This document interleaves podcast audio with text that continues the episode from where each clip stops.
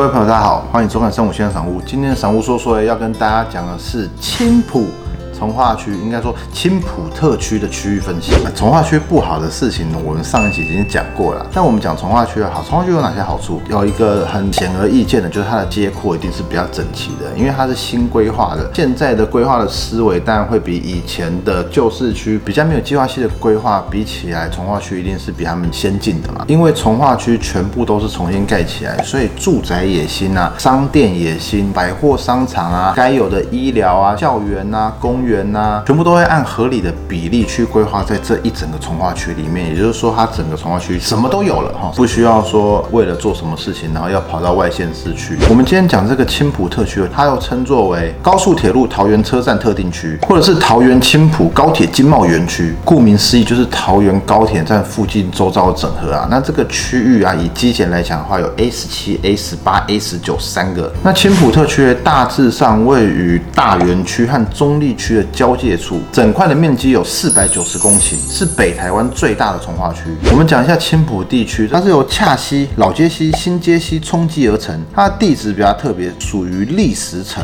砾石层在下面是红土层，整体的地质啊相当稳固。那红土对于建筑体的优势啊，有通气、排水良好、富含粘性以及可塑性，没有土壤异化的疑虑。那气候方面呢，由于青浦从化区这一块目前还是非常空旷，然后又加上它附近非常的广大，所以地广风就大，所以它就不容易潮湿。交通位置的部分呢，它如果搭机捷到台北的话，大概是一个小时左右。但是如果你选择搭高铁，只要三十分。钟开车上下班，经过林口的路段，然后不要遇到塞车的时候，大概通勤也是差不多五十分钟到一个小时左右。今天为什么讲这些区呢？以前呢，青浦区被称为野狗比人还多。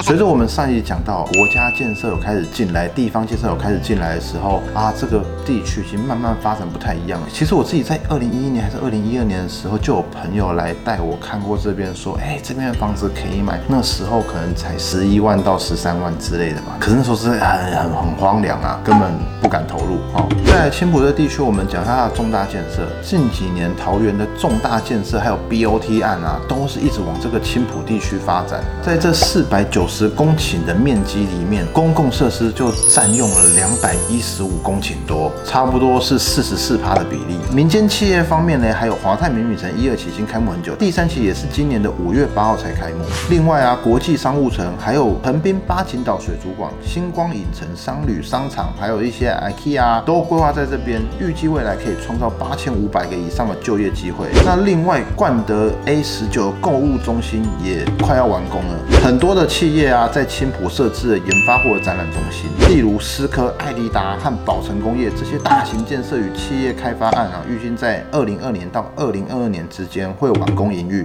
那政府资源的方面呢？除了我们原本桃园的洲际棒球场已经完工了，有青塘园、横山书法公园，目前在动工中的也有美术馆、流行音乐剧场、亚洲戏骨创新研发中心、桃园会展中心和国际观光旅游馆等等。而刚刚讲的这些啊，都不是很久以后才完工，这可能都是在这三年内就会完工的重大建设。所以纵观我们刚刚讲那么多啊，青浦以后不管是在商业发展，甚至观光休闲，通通都兼具了，而且同。是，它也拥有了很好的中心商业区，未来真的觉得桃园的发展越来越不错了。如果在双北快待不下去的，哎，慢慢来考虑到桃园，其实我觉得它也不错啦。现阶段平均的房价走势，哎，我们要先讨论到人口这个问题。桃园是近五年成长人口数哦，有高达十七万人多，是所有直辖市里面第一名。那现阶段实登的部分呢，如果是在高铁附近周遭的区域，平均大概是二十四万。一平左右。那现在房价在青浦集中在，比如说高铁啊、机捷这一块啊，他们房价的基本盘都已经来到二十四万以上了。但是上一集我没有讲到嘛，一平三十万以下，其实以首购族来说，都还是可以接受范围啊。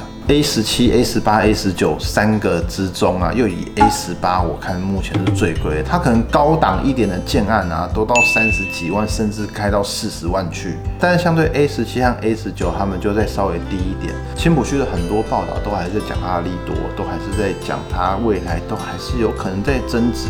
但是我自己看，我觉得有限啦，有限。有没有抗跌？我觉得，诶，它可能是抗跌的。可是你说未来希望再成长多少？我觉得这就有限了。那青浦地区来讲，以它地理位置，在我心里面比较会有顾虑的，就是其实它位在桃园机场的有点南方。那它并不像我们之前介绍龟山的那个从化区，它是在桃机，就是国门跟台北市的中间，就是是就是那种林口区，它是属于这个西线。可是它是在机场的南边，它并不是属于这个到台北市，比如说到往一零一方向，它并不在这中间。我觉得这是，嗯，我自己觉得地理位置上的劣势。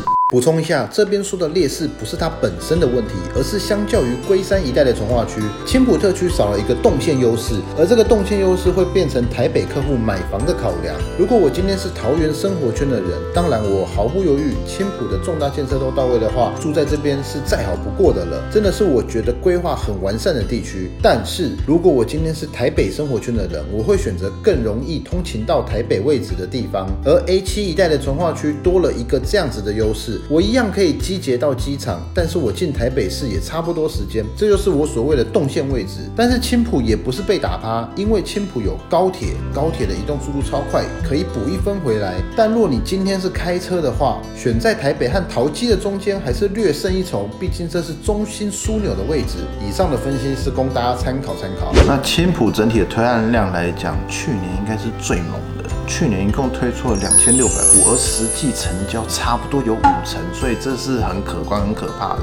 然后整个青浦区的产品呢，他们是从套房到大四房，各式各样的产品都有了。所以不管是你说投资或者是自住，都是可以的。投资的话，就可能如果你买了以后租给未来要在这边上班的科技业，或者是有一些研发中心的资源呐，可能就是看这点，他们创造工作机会。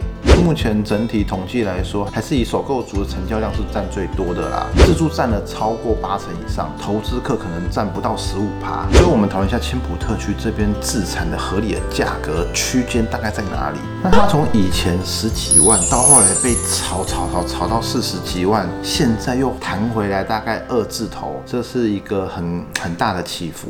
那不过最近啊，它各个重大建设它陆续到位，所以整体的房价会开始变。成一个比较稳定的，可能是稳定带着一点点成长的这种曲线，它并不会说再像之前这样有高低起伏。毕竟现在房市已经不是那投资客市场，那整个大环境就又是自住刚性需求。我们有查下资料，综合各界的看法和分析哦，青浦区域的房价大概可以参考新北市的房价，有高铁还有机捷经过的青浦特区，房价不会高于新北的新城屋，应该会略低。